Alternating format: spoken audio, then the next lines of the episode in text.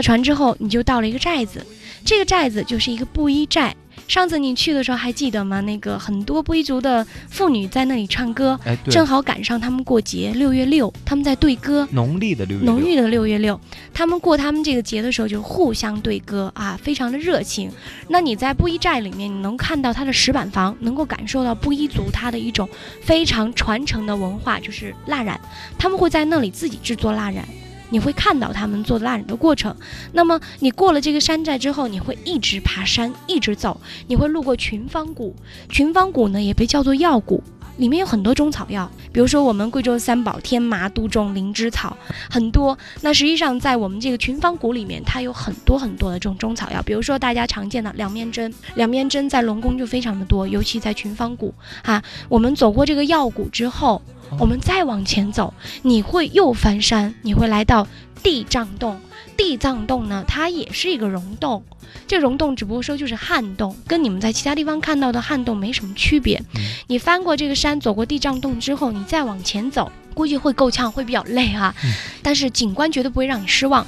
过了地藏洞之后呢，你出来就看到的是全国最大的洞中佛堂——观音洞。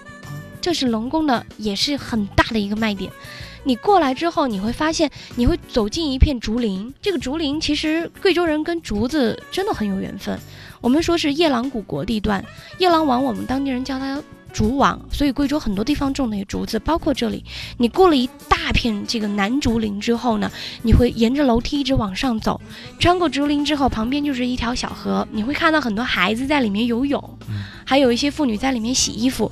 那你顺着再往前走，你就到达了山不转水转炫堂。哎，这也是一个非常有意思的景点啊！对，它也属于龙宫风景名胜区的一个通点。它只不过说要走一圈，这是最后一站。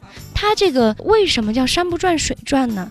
你站在这个河岸边，你会发现这个湖里面的水是自西向东自己在转。它为什么会这样？我给大家打一个很简单的比方，不信你回家试一下。今天你回家把你们家的洗脸池。接一池子水，用塞子塞上哈，然后接满之后，你把塞子一打开，这水是不是也会自西向东向下旋转？这个湖面其实是一个道理，它有一个漏斗形溶洞，这个水是源源不断流过来，它就源源不断的一直流到地底下，不会干涸。